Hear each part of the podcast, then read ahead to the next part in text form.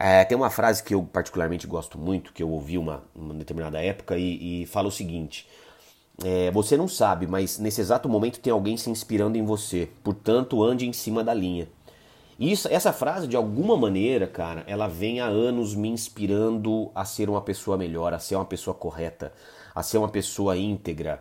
Porque se a gente tem realmente esse poder de inspiração e se realmente tem pessoas olhando para você nesse momento, pessoas olhando para mim, eu não sei quem, talvez seu filho, talvez minha filha, talvez os seus colegas de trabalho, enfim, qualquer pessoa observando você nesse exato momento, cara, a gente tem um poder muito grande nas mãos. A gente tem um poder de mudar o mundo simplesmente sendo pessoas melhores, porque isso vai servir de exemplo para aqueles que se inspiram em nós. Isso é muito poderoso, cara. Isso aí cria uma onda do bem, isso aí cria uma energia do bem, isso aí cria realmente uma avalanche do bem aí na população, que a gente tem um poder de fazer algo muito poderoso. Então, a dica que eu quero te dar é a seguinte, cara, ande na linha.